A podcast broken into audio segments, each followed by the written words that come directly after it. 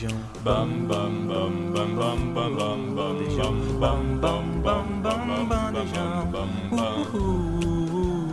Bam bam bam bam bam bam bam bam bam bam bam bam bam bam bam bandejão. Bandejão 104.7. Minuto da Luta com Luca Freitas. Tô aqui de volta depois de um bom tempo para falar com vocês sobre MMA, sobre luta, artes marciais. Tô aqui hoje na companhia do meu grande amigo Thierry Calil, ele que entende de todos os esportes e finge que entende de futebol. Vai falar um pouco hoje comigo de artes marciais. Beleza, Thierry? Beleza, Luca, um prazer estar aqui com você, compartilhando um pouco desse, desse esporte maravilhoso, né, que é o MMA, as artes marciais. Vamos falar um pouquinho sobre o que tá rolando no mundo da luta aí vamos falar e vamos falar de um fazer um anúncio importante. Aqui por setembro, em Vila Velha, lá no ginásio do Tartarugão, vai ter uma edição do Jungle Fight, maior evento de MMA da América Latina, né? Evento que pertence aí ao Vale de Ismail, lenda do jiu-jitsu e do Vale Tudo aí dos anos 90. É, e o... A entrada? A entrada vai ser um, um quilo de alimento não perecível. Você vai estar tá lá, Luca? Estarei lá com certeza na sua companhia, Eu né? A tá gente já lá, combinou. Com certeza. E vai ter disputa pelo cinturão peso médio, né? Um capixaba vai lutar aí pelo peso médio, o Vitor. E vamos desejar a ele tudo de melhor, né? Que ele possa conquistar esse cinturão pro Brasil e alçar aí voos muito maiores. Teremos também é, Bellator 300 com quatro disputas de título. Ryan Bader contra Lincoln Vassell no peso pesado. Chris Cyborg e Kat Zingano no pena feminino, né? Duas ex-UFC. Quer que eu te fale o resultado dessa luta? Pode falar de Um amasso da Chris Cyborg. Amasso, decisão? Amasso, amasso. A Chris Cyborg só perde pra Amanda Nunes no mundo inteiro. Você acha? Perfeito, só ela. Juliana Penha não? Não, não perde. De jeito nenhum. De jeito nenhum. Caiu no chão, Chris Cyborg, ground and pound. Chris Cyborg amassa. Perfeito. Tem Usman Nurmagomedov contra Brent Primus também pelo peso leve. Liz Carmouche contra Ilima Lay McFarlane pelo música feminino. Vai ser dia 7 de outubro lá em San Diego. Teve confirmação de Neil Magny contra Ian Machado Gary. Teve a confirmação do UFC retornando ao Brasil no dia 4 de novembro. Em São Paulo vai ter Jailton Malhadinho, o Malhadomedov, contra Curtis Blades. Vai, o Malhadinho vai, vai ganhar e vai lutar pelo cinturão, tá? Também tô merece, sentindo. Merece. Apoio muito malhadinho, ele é muito diferente. Ele é diferenciado. Até agora não perdeu um round no UFC de Sabe o que é isso? Uhum. Ele... Só ele e Khabib no Magomedov até hoje fizeram isso. É bizarro. E ele é um peso pesado que você olha para ele e você não imagina, assim, um peso pesado com um corpo tão definido como ele tem, ah, os músculos. Você pensa num cara mais forte, assim, maior altura. Exatamente. E, e que é se move como se fosse um peso leve, muito né? ágil. Falando em peso leve, a gente tem que falar do que rolou a luta do BMF, né? Que seria o cara mais durão aí, entre Dustin Poirier e Justin Gate. E eu errei minha aposta, né? O Thierry acabou calando a minha boca. Thierry, fala um pouco dessa luta aí. É, o Justin Gate mais uma vez amassando o Dustin Poirier. É, brincadeiras à parte, foi uma grande luta, uma grande batalha entre esses dois guerreiros. São, não, por, não ironicamente, eles estavam lutando pelo cara mais durão, né? São dois caras muito duros na, no UFC. O Justin Gate ele é bizarro, mano. O Justin Gate ele não cai nunca, ele não desiste nunca. E o Dustin Poirier, que eu vou te falar, tá na hora de começar a pensar em parar, tá? Já tá. Já tá, Você acha? tá começando a ficar ultrapassado, queixinho de vidro, não aguenta mais, não ganha mais luta. Então, é, amigo. As, é opiniões verdade. ácidas de Thierry Calil. E teve o Rafael dos, dos Anjos que falou sobre tudo isso, né? O RDA. Ele disse que as pessoas começaram a falar que ele, na verdade, era o cara mais durão. Ele falou que não poderia competir por esse título, porque quem compete pelo título de cara mais durão é só quem nunca teve oportunidade de segurar um título verdadeiro do UFC. Aspas Declaração duras, pesada. Aspas duras do Rafael dos Anjos, que perdeu pro Vicente Luque. Perdeu pro Vicente Luque, é, foi dominado numa decisão é, duplo 48-47 e um juiz deu 49-46 ainda pro Vicente Luque, que tá voltando aí de hemorragia cerebral e a gente espera que dê tudo certo pra ele. Esse foi o Minuto da Luta de hoje, na companhia de Calil. Sempre bom tê-lo aqui. Virá mais vezes, eu espero. Com certeza, só chamar. E é isso. Estamos juntos. E Prazer. sigam aí com o Nute Coletivo, a gente falando aí mais de esporte, mais de futebol. E é isso. Tamo junto. Valeu. Muito bom dia, boa tarde, boa noite, seja qual momento do dia você esteja ouvindo isso. Eu sou o Luca Freitas, estou aqui com Pedro Oliveira, Thierry Calil e Vitor Tomé. E começa assim o nosso núcleo de esportivo, né? O Nude na Rádio. Eu vou apresentar aqui um por um. Vitor, tudo bem com você? Tudo bem, tudo tranquilo. Estamos animados aí para falar de mais uma rodada do nosso querido Brasileirão aí. Pedro, Tranquilo, Luca? Mais uma rodada, vamos embora, né? e você, Thierry? Já fez o Minuto da Luta hoje?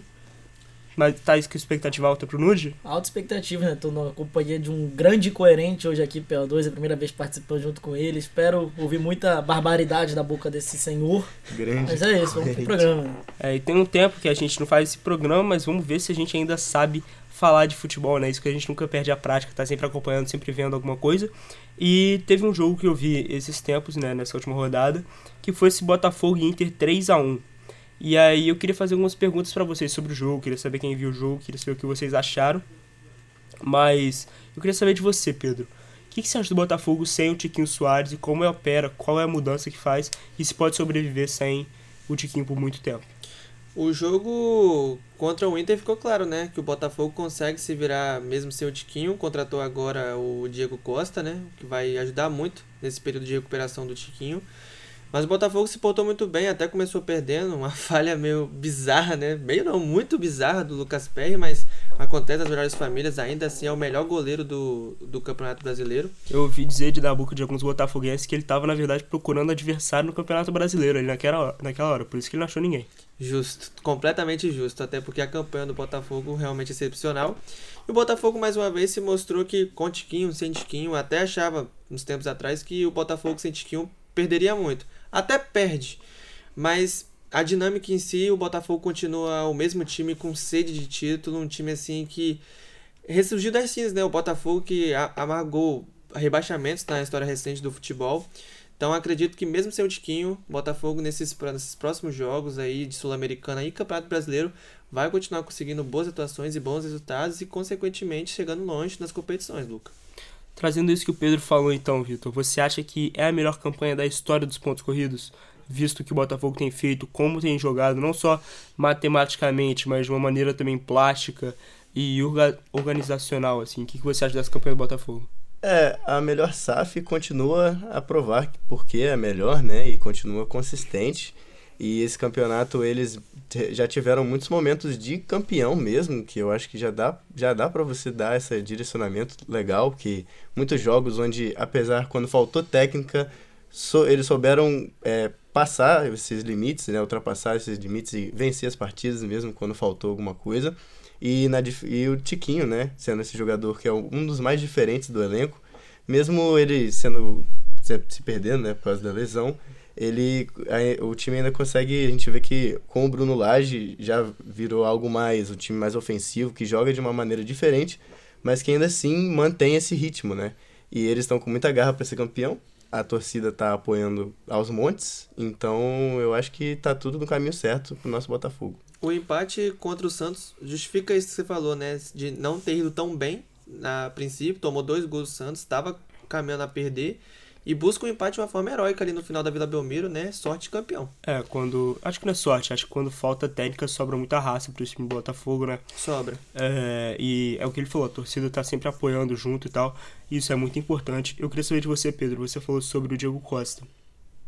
A ausência do Tiquinho e a vinda do Diego Costa, é, eles cumprem a mesma função? Como que vai ser feito isso lá no Botafogo? Como você acha que o Bruno Lage vai utilizar o Diego Costa? Você acha que vai ficar mais parado lá na área? Porque o Tiquinho vinha buscar mais jogo. O Diego Costa ainda tem essa capacidade física? O que, que você acha que, que vai sobrar aí pro espanhol brasileiro é, arrumar aqui no futebol? Olha, Luca, eu acredito que a vinda do Diego Costa aqui pro Brasil talvez não seja tão diferente do que ele foi no Atlético Mineiro, sabe?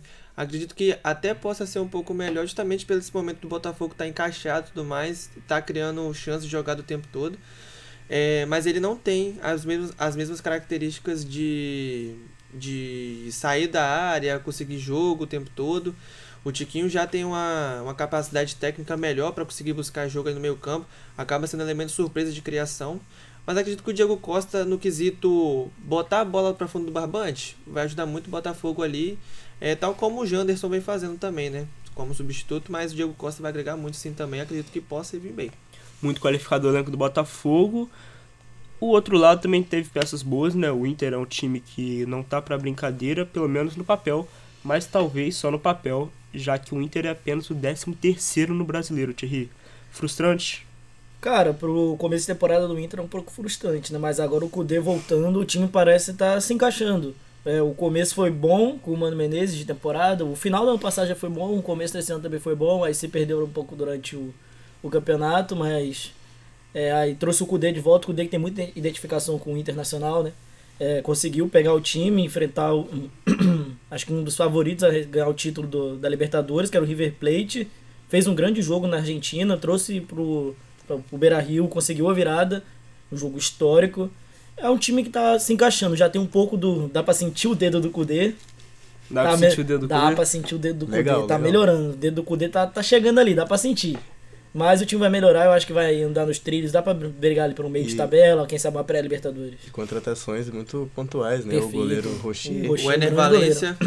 A partida que fez o Rocher, principalmente na Argentina, no jogo da volta nem tanto, mas na Argentina o Rocher agarrou muito e o Ener Valência também é um grande jogador que tem a agregar muito. Não sei se eu tô pensando muito lá na frente enquanto tricolor. Hum. Mas desse lado de cá, da Do Libertadores, lado de cá. O único que me assusta um pouco é o É o Internacional. Inter- é o Inter. Eu não tenho nenhum medo de Bolívar e De Olímpia. Não tenho. De Olímpia, só, só alguns times que perdem pro Olímpia. Né? sabe qual é o meu maior receio do Olímpia? Inclusive o Fluminense. Sabe qual é o meu maior receio do Eu Olímpia? teria um medinho. Porque eu zoei muito flamenguista. É. Eu não tenho medo de perder pro Olímpia, porque eu acho Vamos que a gente falar não vai deles perder agora, pro então? Vamos falar. Vamos falar deles agora então. O Flamengo que fez uma partida fraca, na minha opinião, contra o São Paulo. Muito fraco. É, muito fraca, Time né? reserva de São Paulo, muito- É. o Flamengo jogando em casa. Time reserva do São Paulo em algumas partes, mas eu queria saber de você, Thierry. Teve o, a partida do Lucas, né? O Lucas fez uma boa partida. Uhum. Eu queria saber de você como que o Rames e o Lucas podem jogar juntos ali no São Paulo. Será que vai funcionar? Os dois já têm um pouco uma idade mais avançada, mas o Lucas ainda tem uma velocidade, ainda tem um drible, uma explosão. A gente viu no gol dele, né? Uhum. Uma boa jogada. O que, que você acha disso aí? Cara, esse é, esse é um dor de cabeça que todo treinador tem que ter, quer ter, na verdade, né? Porque se, se tratam de dois grandes jogadores, o Lucas, que é muito habilidoso pro nível do futebol brasileiro, ele deita, ele é muito acima da média, o Rames nem se fala. O Rames jogou, assim, pesado como tava ontem, parecia que ele tava destoando, sabe? O passe, a qualidade que ele tem, a visão de jogo, o domínio da bola, condução, ele é muito diferente. Então, assim, não sei como o Dorival vai encaixar isso, porque o- ele tem um São Paulo muito na mão, time muito pronto já, mas assim, ele tem que dar um jeito, porque são dois caras. O Lucas não pode ser reserva nunca de Alisson, seja lá quem for. É, e o, o Rames muito menos. O Rames, não sei, é Nestor, tanto Caio faz. Paulista. O Lucas Capalista é Lucas. lateral, o Capalista tá na joga lateral. lateral. O Lucas, acho que ele joga na do, do Alisson. O Alisson vai ser titular. Mas acho que o, o Lucas tem que ser titular, o Rames Rodrigues também fácil. Tem que encaixar os dois. Perfeito, Thierry. É, vamos falar então agora de Flamengo é, em si próprio, falando sobre a crise no Flamengo. A- aqui na minha tabelinha né, que me foi mandada, foi feita um- uma pergunta, né? Crise no Flamengo? Só que eu vou mudar isso aqui, tenho que afirmar. É crise no Flamengo. Pode virar. Crise Pode na virar. garra. Zero Zero dias. Zero dias sem Zero crise. dias sem crise, mas é daquele jeito, né? Flamengo sem crise não é O Flamengo. clima tá gostosinho. E o clima tá gostoso pro mal. Quando o mal floresce, ninguém segura.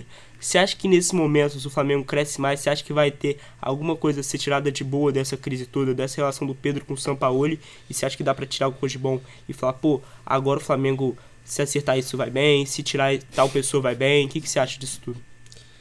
A risada do Thierry ilustra muito bem o momento do Flamengo. É piada. Piada pra rival.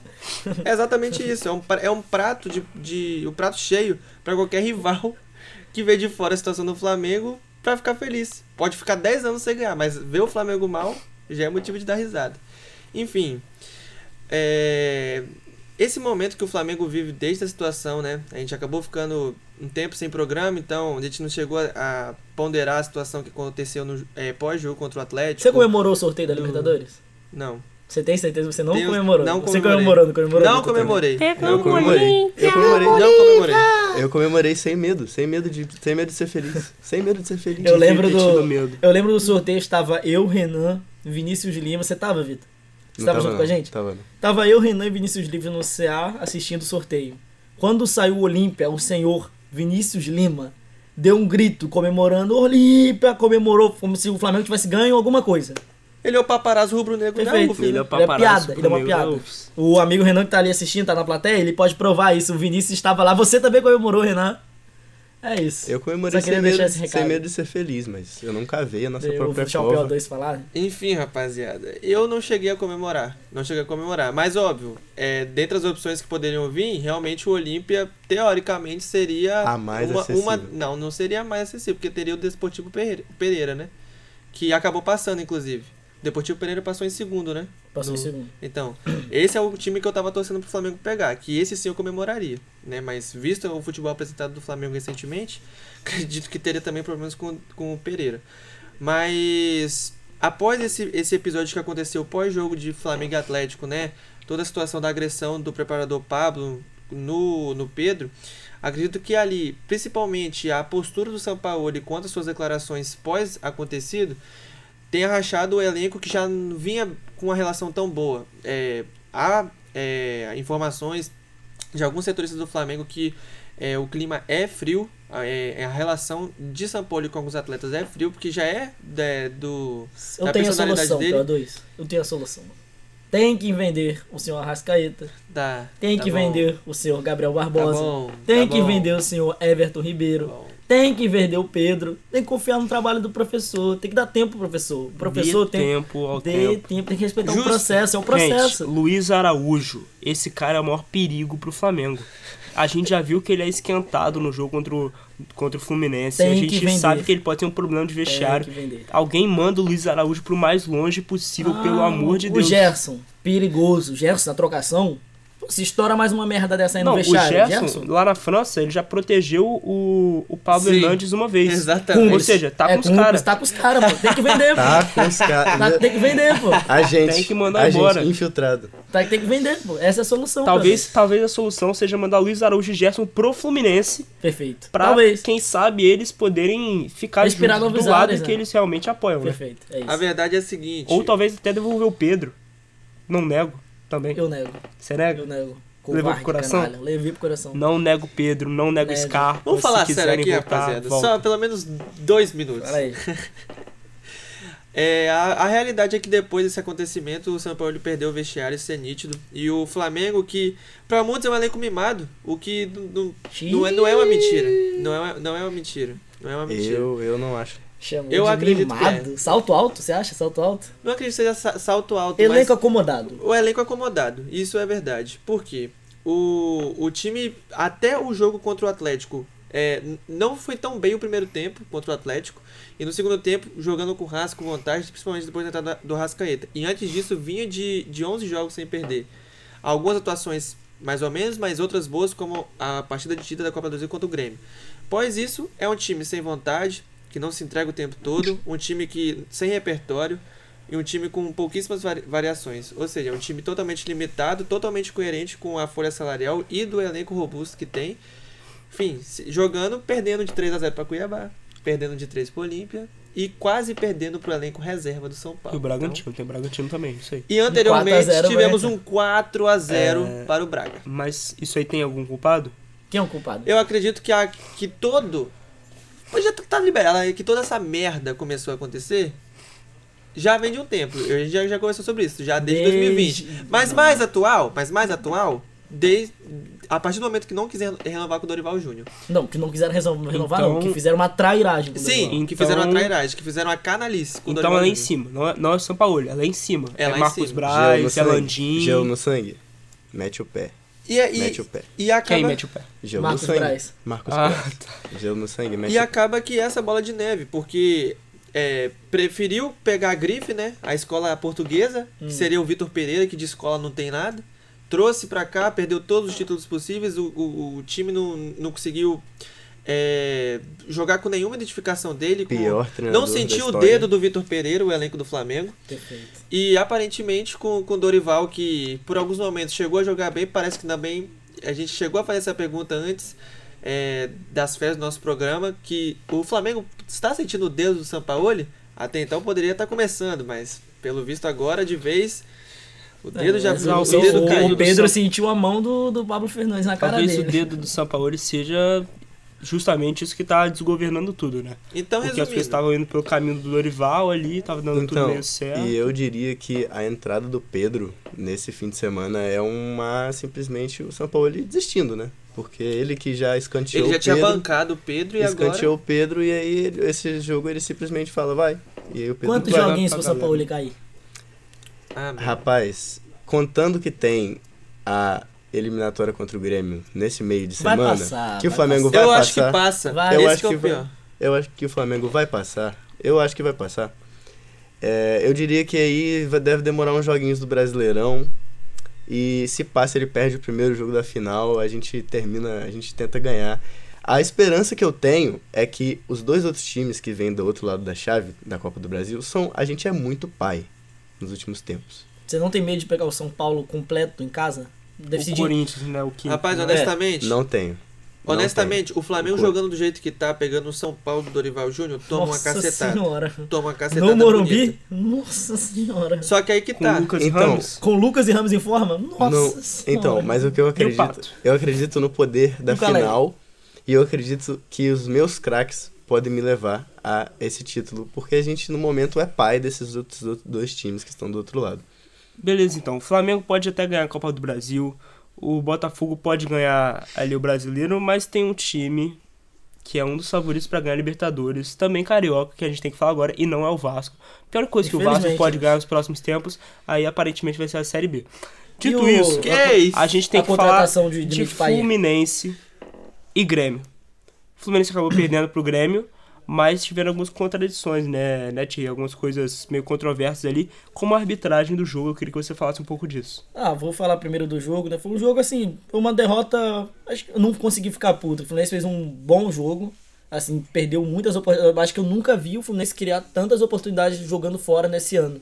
Como criou contra o Grêmio. O Fluminense vem jogando mal fora de casa. Gabriel Grando trabalhou Assim, pra caramba, né? O Fluminense, por pelo tempo que o Fluminense criou muito e pecou mais na marcação. Contra um time que, do Grêmio que também estava atacando bem. Foi um jogo muito assim, muito aberto. Os dois times atacando bem e marcando mal. Os dois times Só que são o- muito, É, muito só- brasileiros, muita toqueira. Muita, os dois times atacavam muito bem, mas não conseguiam se defender. E na defesa, o Gabriel Grando garantiu até o momento, até o momento daquela, do jogo. Tava 1x0 o Fluminense, ele garantiu 1x0.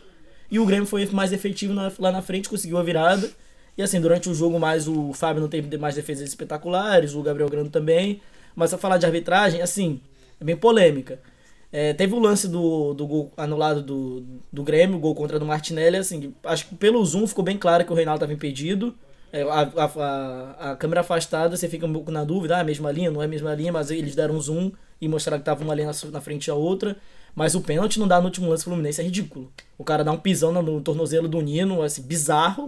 O cara, não, em nenhum momento ele toca na bola, o Nino tá na frente da bola, ele pisa no tornozelo do Nino e o lance é, é checado e não é dado. Não entendi, mas assim, é um resultado ok, perder pro Grêmio lá nunca é um resultado muito que você vai falar, ah, bizarro, ruim.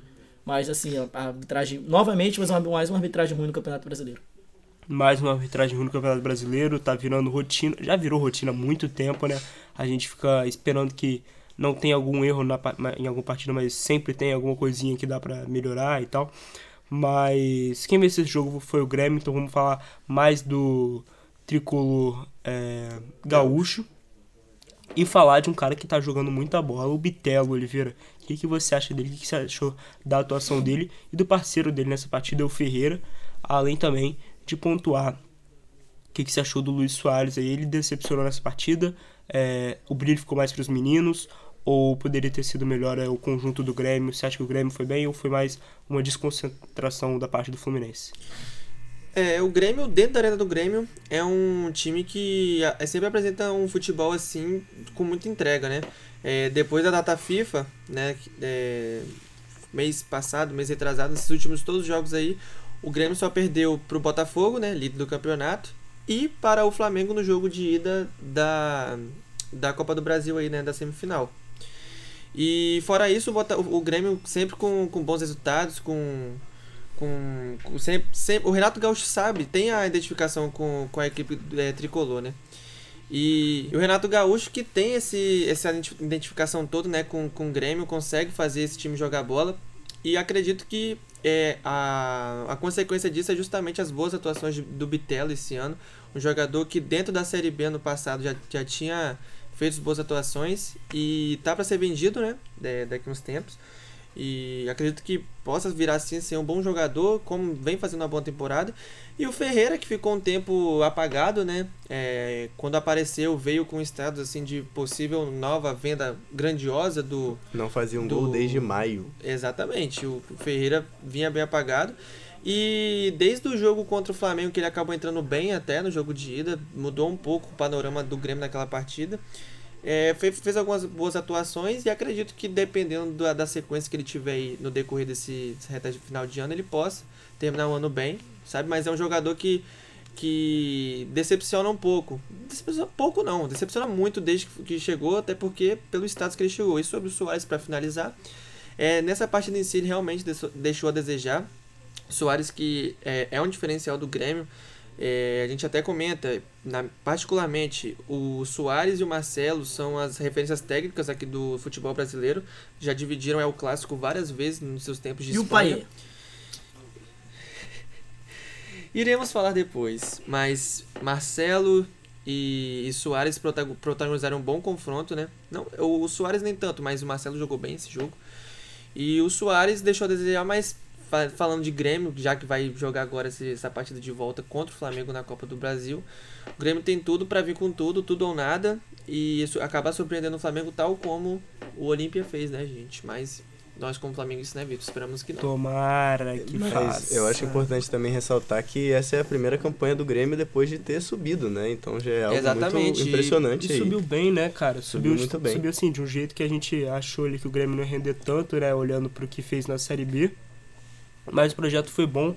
Trouxe um cara de referência que foi o Luiz Soares e que parece que deu muita confiança pra esse elenco, né, Vitor? Sim, sim, com certeza. E essa galera, o Bitelo e tal, o meio-campo que o Renato conseguiu montar, né, com o Vila Sante e os outros jogadores, fizeram realmente o time jogar bola e apresentar performances muito boas mesmo, vindo da Série B e até correndo atrás do título, né? Se o Botafogo não tivesse de uma forma tão uma disparidade tão grande, poderia até concorrer ao título aí o Grêmio. Perfeito. Vamos falar agora então. Thierry, eu quero que você me responda. Hum. Tomar de 4 a 0 pro Fortaleza. Fortaleza é um grande time, tem um projeto bom. Lá em Fortaleza é difícil, mas para um time do tamanho do Santos, 4 a 0 pro Fortaleza numa rodada de Brasileirão. É o pior futebol da Série A? O Santos tá perdido? Não, o pior futebol da Série A não é. Tem muito time jogando futebol ruim aí. Vasco, Curi- Curitiba não. Curitiba você conseguiu voltar a jogar bola. América Mineiro. América Mineiro tá mal. América Mineiro e, e. Qual foi o time que eu falei? Vasco, com certeza, são bem piores. O Curitiba, nesse momento, tá na zona de rebaixamento, mas eu vejo. Eu consigo almejar um Curitiba se mantendo na Série A com o futebol que pratica. Assim, o Santos. Se não fosse o Santos, eu já diria, eu diria que tá- é o futebol, é, é o, o pacote completo pra cair. Mas, gente, são eu já é 2023. São 2023, tá? Tem o quê? 100 anos de futebol brasileiro aí. Ou mais. Cara, eu vou parar de me iludir, o Santos não cai, gente. O Santos não cai. Se existe um incaível no mundo do futebol, é o Santos. O Santos não cai, gente. Vai dar um jeito, vai aparecer daqui a pouco, aparece um bizarro de 16 anos, 17 anos que salva o Santos, como sempre. E tem um Pelé que não vai deixar. Tem, cara, tem alguma coisa lá, a mística, mas não cai. Não cai, o Santos não cai. Inclusive estão chegando reforços aí, pelo que eu, É, pelo que eu vai. vi. Gente, não, Não, vai sei se eles não vai vão salvar. Da- espera, escuta o que eu tô falando. Daqui a um mês vai aparecer algum bizarro de 17 anos da base do Santos que vai fazer algum coisa histórica. chover. Vai, fazer chover, o Ravel Rai vai cair de novo e o Santos vai mais uma vez ficar na série. É, geralmente é assim, né? Quando o Flamengo vai cair, vem uma ajuda externa. Quando É. vem o Santos, vem uma ajuda interna. Perfeito. São coisas que salvam esses times que nunca caíram, né? Perfeito. verdade. São os recursos. Os recursos. Enfim, ainda falando é, de Fortaleza e Santos, Oliveira, eu queria que você analisasse o campeonato do Fortaleza como um todo e como vem esse trabalho sendo construído. Onde você acha que o Fortaleza pode chegar ainda nessa temporada?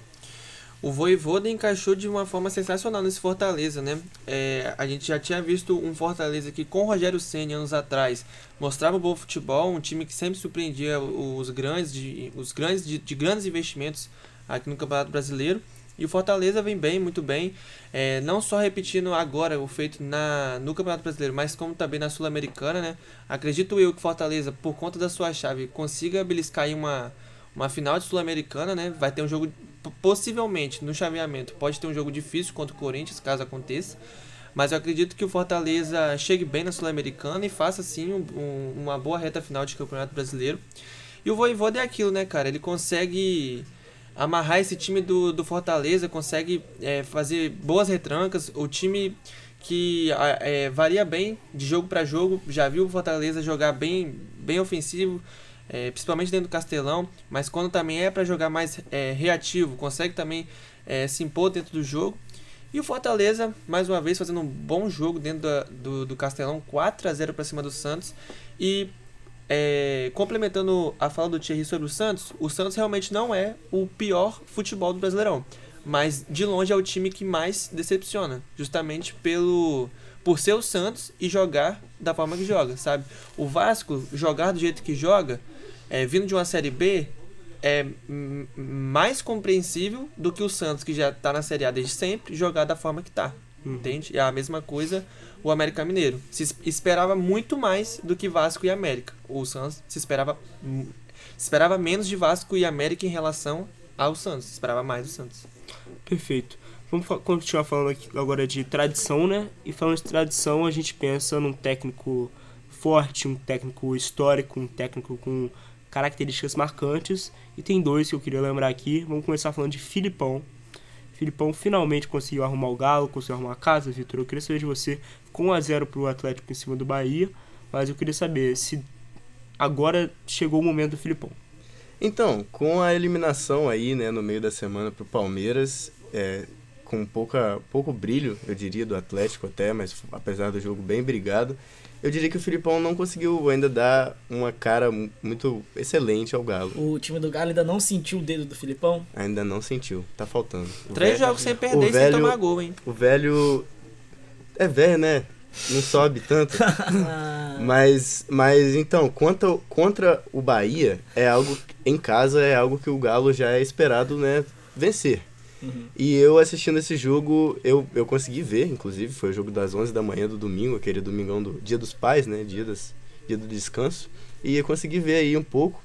E o Bahia é, sofreu também de, de algo que vem sofrendo muito no campeonato, que é perder muitas chances. O Bahia é um time que incrivelmente até cria bastante, bastante chances e o time não consegue converter de uma maneira inteligente. E aí o Galo, nas espetadas que conseguiu, abriu o placar e o time não conseguiu reagir. Então, apesar do Filipão ainda não ter dado esse dedinho bom no Galo, eu diria que tá, no- tá encaminhado, mas ainda tá, tá lá, tá indo, tá indo. Os torcedores do Bahia odeiam o senhor Renato Paiva. Odeiam o Renato trabalho Paiva. bem questionável do Renato Paiva, né? Com o elenco que tem nas mãos, as peças que tem, o dinheiro que lhe foi dado pra cons- contratar. Não sei se passou por ele as contratações, né? Mas a temporada que ele fazia do Bahia é pífia. É ridículo. Ele joga bem pior que o Santos, tá? Considera, acho que o Bahia é pior que o Santos. Pô, pior que eu não acho não. Se não, tá no mesmo nível. Se não, tá no mesmo nível. Não, acho que, não, acho e que a o Bahia... nossa plateia tá revoltada, o chefinho Não, tá pela, maluco eu digo ali. pelas, contração- Eu- pelas contratações que o Bahia eu- fez, eu pelo acho, dinheiro não. investido Pô, veio o pela Kaique, SAF. veio o Kaique? Pô, veio o Kaique, veio o Diego Rosa, veio o Arthur O Salles, Ademir. o Ademir, o Nesse- Everaldo. nesse assim, primeiro pelos turno- nomes que foram dados pro Bahia, deveria estar jogando muito mais Pelo menos o meio de tabela, né? Um Deveria render segundo. mais que o Santos. Nesse primeiro turno foi o que eu disse. Eu, eu diria que o Bahia sofreu de muita coisa.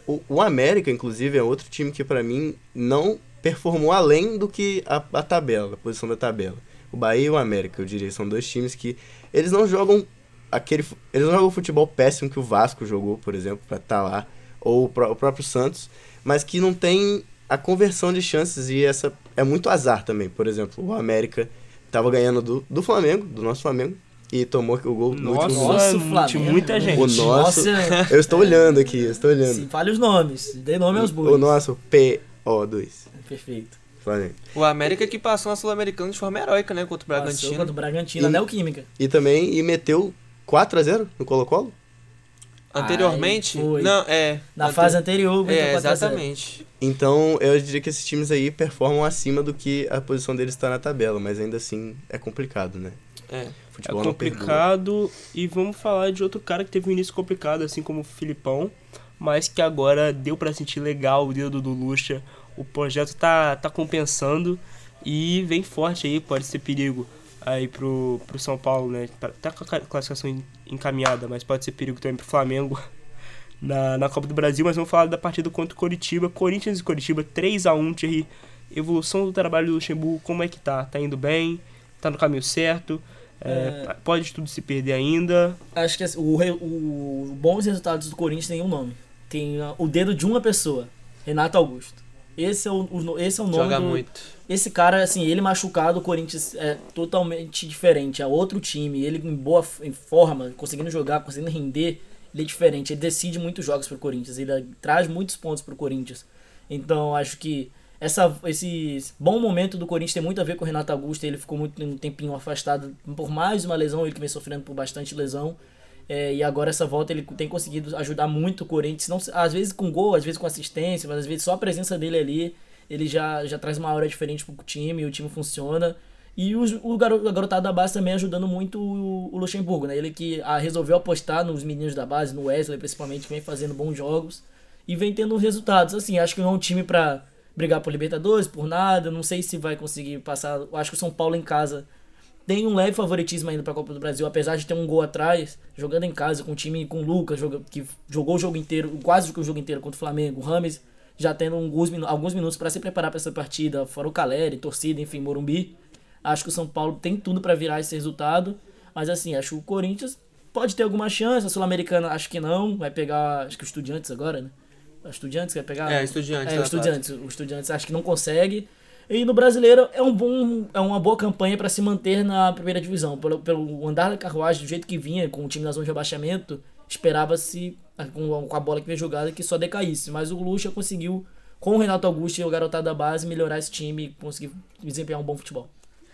Muito bom o trabalho do Luxo até aqui, né? Conseguiu se recuperar depois de ser muito criticado. Ele tinha pedido um mês, é, conseguiu o mês dele, conseguiu estabilizar tudo e agora tá, parece que tá indo aí no caminho certo. Agora a gente tem que falar de dois times que estão mal, dois times que estão lá embaixo na tabela. O confronto mais feio de se ver dessa rodada de Brasileirão, América e Goiás. 1 a 0 pro Goiás. Vitor, eu Vamos queria ser sincero. Alguém viu esse jogo? Eu vi que foi um gol de cabeça. Você viu esse jogo, Fernandes? Então eu vou fazer uma pergunta que não tem a ver com o próprio com o jogo em si. Vamos, vamos falar aqui com o Vitor. Vitor, eu queria saber de você. Ainda dá chance pro Goiás sair do Z4? Já saiu. É, não, Essa aí. s- De sair do perigo. exatamente. Quem joga pior, Goiás ou Santos? O Santos. O Santos. O Santos. O Ah, Goiás o ganhou do. Botafogo, pô. O Santos, com certeza. Ah, e acho que é o mesmo nível. Apesar dos Cara, o Santos jogadores. joga muito mal. O Eu- O Santos. Santos joga muito O- mal. é. né? O Goiás em Ah. casa pelo menos joga bem, mano. Só que o Santos eu consigo almejar melhor. O O Goiás, Goiás eu não- ganhou do Eu Cruzeiro não também, sei o que foi? melhor tem Goiás, o que, que tem pra melhorar. o no Santos eu Goiás, acho que tá tem, tipo, pedaços, pessoas que podem... É, o uma foi estrela, o Soteldo assim, reintegrado, se for, pode mas- ajudar. Então, Soteldo, Mendonça. Como É, equipe, tem Marconado. contratações chegando, então, tipo, acho que o Santos tem como melhorar. O Goiás, eu não sei se não bateu no teto. Teoricamente, o Goiás tem um time muito inferior ao Santos, mas o futebol apresentado até aqui, acho que o do Goiás ainda é menos pior. É, como equipe eu acho o Goiás melhor que o Santos. Também. Enfim, é, dá pra escapar do perigo? Ou você acha que, que vai ser o campeonato inteiro esse, essa pressão pra cima do Goiás? Então, eu diria que a briga vai ficar nessa galera aí que joga o futebol ruim, né? Que joga o mau futebol e que quem, joga, quem jogar pior vai acabar caindo. Porque não vai ter jeito. Santos, Vasco, Curitiba, Bahia, América, América Goiás. e Goiás. E vai ficar entre esses aí. Então quem for o mais incompetente vai, vai ficar vai sobrar Cara, pra ele. é bizarro que no começo da temporada a gente falou aqui. A gente falou não, eu ainda citei. O Cuiabá faz dois, três anos que a gente fala que o Cuiabá vai cair, o Cuiabá não cai. Nesse ano eu não vou colocar o Cuiabá. E o pessoal aqui me escorraçou. O Cuiabá tá aí, nenhum. O Davidson tinha. Eu Eu estive fui- com você. O, o, o nosso não- chefinho, o Felipe Dutra, Se não estive, não ele afirmou com clareza que o, que o Cuiabá saiu lanterna da Série A. Se o Davidson Não tem como, né? O chefinho, Vasco, o chefinho segue errando programa a programa. É, privilegiado pela sua posição de poder, o chefinho erra e erra e erra. Ele é viciado em errar. falando que o Cuiabá Porque- vai ser lanterna. É. Falando, falando que é cruzeirense tirando foto de camisa do São Paulo. Você, no começo da temporada, pode, né? da nossa, a gente vai provar, a gente, a gente tem como provar. No começo da temporada, vai- a- acessa nosso, acessa nosso Instagram aqui, a gente vai colocar lá o corte do chefinho falando que o Cuiabá seria lanterna e o, ele afirmando que o Independente Del Valle era um fortíssimo candidato ao título da Libertadores, o Del Valle, eliminado pelo Deportivo Pereira. E citou ainda que o, o Olímpia era um time fraco, que o Argentino Júnior era forte e que não sei. Bizarro como ele errou tudo. Tudo que ele fala, ele errou. É, chefinho. que o Olímpio não era fa... Verdade. É, amigo. Mas sabe de futebol. Tem, tem, que, tem que admitir que ele sabe um pouco de futebol. O Pior. problema é que ele dá as opiniões, mas pra prever o futuro ele é ruim, mas pra falar do passado ele é gênio. O E que é dá que pra importa. concluir com isso daqui é que se o Santos dá uma leve melhorada, uma leve melhorada, porque Hum. realmente tem muito time ruim nessa parte de baixo, ele consegue escapar. E pra dar uma leve melhorada, só cai o raio na vila mais uma vez. Gente, o raio cai toda vez. Ah, o raio não cai toda vez, uma, duas vezes no mesmo lugar. Cai, na vila sempre cai. Todo ano cai um lá. E Tem uma um- coisa diferente na água da vila. Tem, tem uma, Pode ele ter. tem uma coisinha na pode bebida só da. precisar de um, da- um professor decente também. Né? O Aguirre acabou de chegar, foi a primeira partida dele, mas assim, nem deu tempo de treinar o- a equipe. O Aguirre, que pra mim é um bom treinador, muito Bom bom, treinador. Bons trabalhos em Santos, é, em Inter. É, assim, acho que o Aguirre muito bom. Acho que vai dar jeito, o Santos não cai. gente. Em 2023, acreditar que o Santos vai cair é ilusório. Que trabalho patético do Paulo Turra, né? Mais um. Mais já, um. já não foi bem também no Atlético Paranaense. É um projeto de Filipão, né? Que deu errado. Que deu errado, porque o Porque o Filipão, deu Filipão, muito nossa certo. senhora. Pô, comparar o Paulo Turra e o. Filipão é sacanagem. Ele é o pupilo do Filipão, né? Eu- É, mais ou menos, né? Não, o Filipão preparou ele pra ser técnico. Faltou, Não, sim, mas faltou não- o dedo não de vingou, né? Filipão. Faltou, você acha que Faltou- o dedo do Filipão no Paulo Faltou. Turra? Faltou Com toda dedo. certeza. Faltou, né? Mas não vingou como pupilo aí do Filipão. Não pode. Tem tempo, Acho é que novo. receber essa alcunha aí é até demais para pro Paulo Turra. Enfim, continuando aqui o programa, vamos falar agora de Copa do Brasil, semifinais. Eu quero saber o palpite de vocês, não só para quem vai passar, mas para como vai ser o segundo jogo. Oliveira, me dê seu palpite para Flamengo, o seu Flamengo, contra, no caso, vai ser o meu Grêmio. Que eu vou torcer com Nosso todas as minhas Grêmio. forças. E de todas as pessoas de Até bem. a pé, nós iremos. Cara, eu acredito que vai ser um jogo. Eu não, eu não acredito que nem como que vai ser esse Deixa jogo. seu coração cara. falar, P2. O Flamengo é porque tem dois tipos de Flamengo. Hum, O Flamengo que joga como jogou contra o Olímpia ah, e o Flamengo como joga como jogou contra o próprio Grêmio no jogo de ida. hum. Qual Flamengo que vai entrar em campo? Possivelmente vai ser o que jogou contra o Olímpia, que é esse Flamengo que tá com, sem vestiário nenhum, né? É, que acabou conseguindo é, empatar com um time reserva do São Paulo, né? Mas eu acredito que por essa vantagem de 2 a 0 é, o Flamengo não vai fazer, não vai tomar uma virada de 3 a, de 3 a 0, de 4 a 1 ou de 5 a 2 pro Grêmio, sabe? É, eu acredito eu acredito, eu acredito que o Grêmio vai pra cima, acredito que o Grêmio vai pra cima. Pode até beliscar tipo 1 a 0, um 2 a 1, mas por conta dessa vantagem da ida, acredito que o Flamengo leve justamente só por causa disso. Vai, ou eu acredito na verdade que o jogo vai terminar um empate, tipo 1 a 1. Um a um é seu palpite? 1 a 1. Ti, quer falar alguma coisa? Você tá eufórico aqui meu É, eu queria falar que o Luca Fresco queria a atenção do pessoal aí. É 2x0, né? A vantagem do Flamengo? 2x0. 2x0. Dia 1 de abril, eu estava lá. Eu tava lá. 2x0 Flamengo. Resultado triste. Fui cabisbaixo pra casa, 2x0. Não tem como virar. É um Mengável, né? É um Mengável. Acabou. É o poderoso, o malvado. Acabou, é um malvado, pô. Coisa ruim. Acabou. Isso aqui, ergue o braço, pode. Isso aqui vai virar um IFF. Acabou, pô. Acabou, é um IFEF. Né? E aí, dia 9 de abril, mais conhecido como Domingo de Páscoa. Eu estava lá, você estava lá? Eu estava Você estava lá, P2? Não. Você estava lá, Vitor? Eu tava. Você estava lá. Você também estava lá, P2. Marcelo 1. Que golaço. Germancano 2. Faz o L. O terceiro aqui acabou. Ai. Terceiro vou pecar também. Não lembro. Eu lembro, da, eu lembro da alegria, brother. Germancano 3. Faz o L mais uma vez. Alexander 4. Ayrton Lucas 1. Vamos? Virada Vamos? histórica e título Vamos? carioca. Eu já vi esse filme. 2x0 pro Mingau é vantagem, né? É vantagem.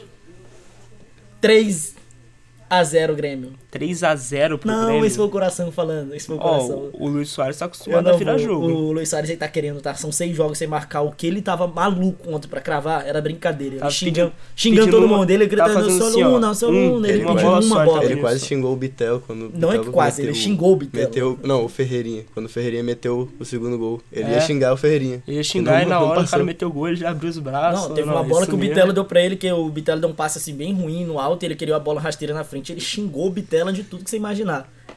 Você- eu não- calma aí que eu deixei o coração falando, é 3 não, vai ser 2. E no pênalti o Gabriel Grande se consagra. E o Gabriel Gol?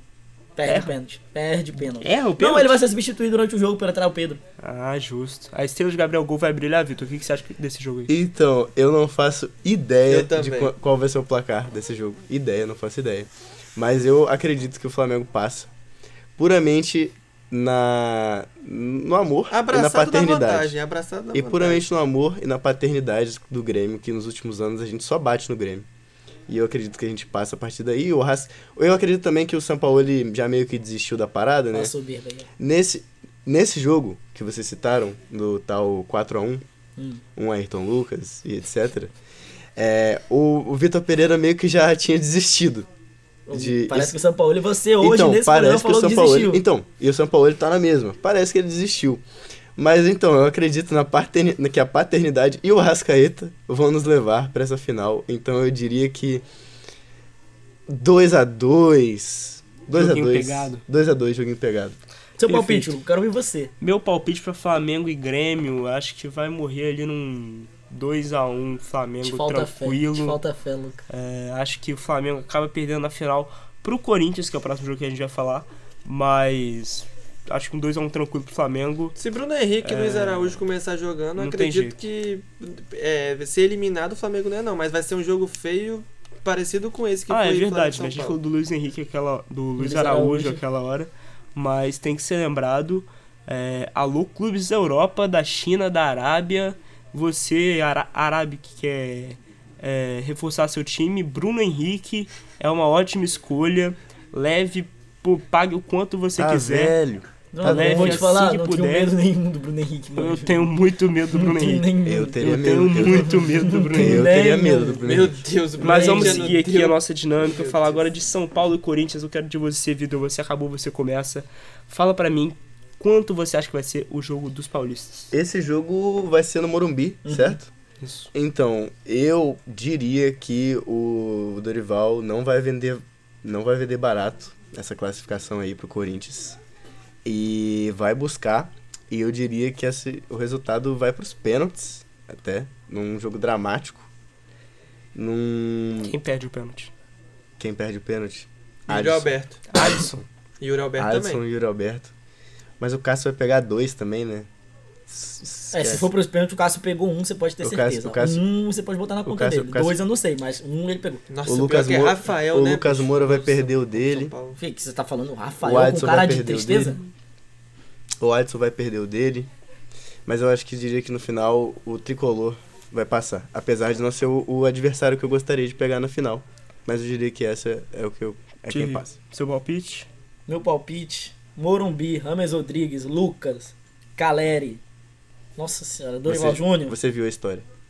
3x1 pro São Paulo. Olha, quebrando o tabu aí, o, o Thierry, né? O tabu do, do Corinthians vencendo o São Paulo há muito tempo. Mas eu queria saber de você, Oliveira. é, como vai ser o desenrolar do jogo? Vai pros pênaltis que o Vitor falou? Vai dar São Paulo, que o Thierry falou? O que, que você acha que vai dar nessa partida aí? Eu acredito que o, o Corinthians não, tome, não toma mais que dois gols na partida. Eu acredito que pode ficar um 2x1 ou 1x0, sabe? O Corinthians, como você mesmo ilustrou no, no jogo do Corinthians contra o Curitiba, o Luxemburgo melhorou a cara desse time. É um time assim que é, tem apresentado consistência tanto defensiva, tanto ofensiva. E é um time que toma poucos gols. Mas você não sabe? acha que tem muito desse bom momento devido à arena, à torcida? Também. E a ausência disso no Morumbi pode fazer falta? Porque Também. é um time que vai muito na empurrança do seu fator caso. O seu fator caso faz muito, ah, traz muitos pontos pro Corinthians. Mas eu acredito que até fora de casa o time também não vem jogando mal. Por exemplo, a gente teve o Inter 2, Corinthians 2 é, no- no- na, na rodada retrasada. É, o Né? problema é que também o São Paulo treme E era um Inter de Mano São Menezes Paulo ainda. contra gente. Contra, muito o, contra- contra, contra o o Corinthians e o São Assim, existe Paulo. um grande treme. tabu no, na Neoquímica Arena. No, no Morumbi não existe tabu. No Morumbi o São Paulo é acostumado a ganhar do Corinthians. Não sei. É, também o, não ta- tenho o tabu é na Neoquímica Não Arena. o O, o tá São. Paulo, o São Paulo nunca venceu o Corinthians na Neoquímica. Nunca. Não, perfeito, mas o. No, no Morumbi é. mas se é você comum. pegar os confrontos entre São Paulo e, e Corinthians recentes, o Mesmo os Corinthians no vem, Morumbi, né? vem espancando o São Paulo de uma maneira Dois, monumental. 2000, Eu não sei de informação do 2020 ou 21. São Paulo do querido Fernando Diniz. Voando, voando, voando. Corinthians lá. Carilli, aqueles, aqueles time horrível do Corinthians, que Hum. quem nem, nem lembro quem eram os jogadores.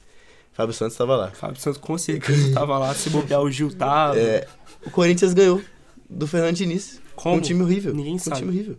E, e é isso. É o Então- Corinthians. Às vezes só, só se é o Corinthians e tá eu tudo bem. acredito que vai pros pênaltis e vai prevalecer Cássio. Eu acho que o Corinthians passa. Cássio. Concordo com você, acho que o Corinthians passa. E pra encerrar nosso programa, Pô, eu quero cantar uma musiquinha de acabar. que- Só uma musiquinha, por favor, um espaço. canta, Thierry. Você quer? Você canta comigo? Não, mas canta. Vou cantar aqui, tá? Presta, aten- presta atenção aqui do pessoal pra, pra ouvir essa, essa declaração aqui, ó.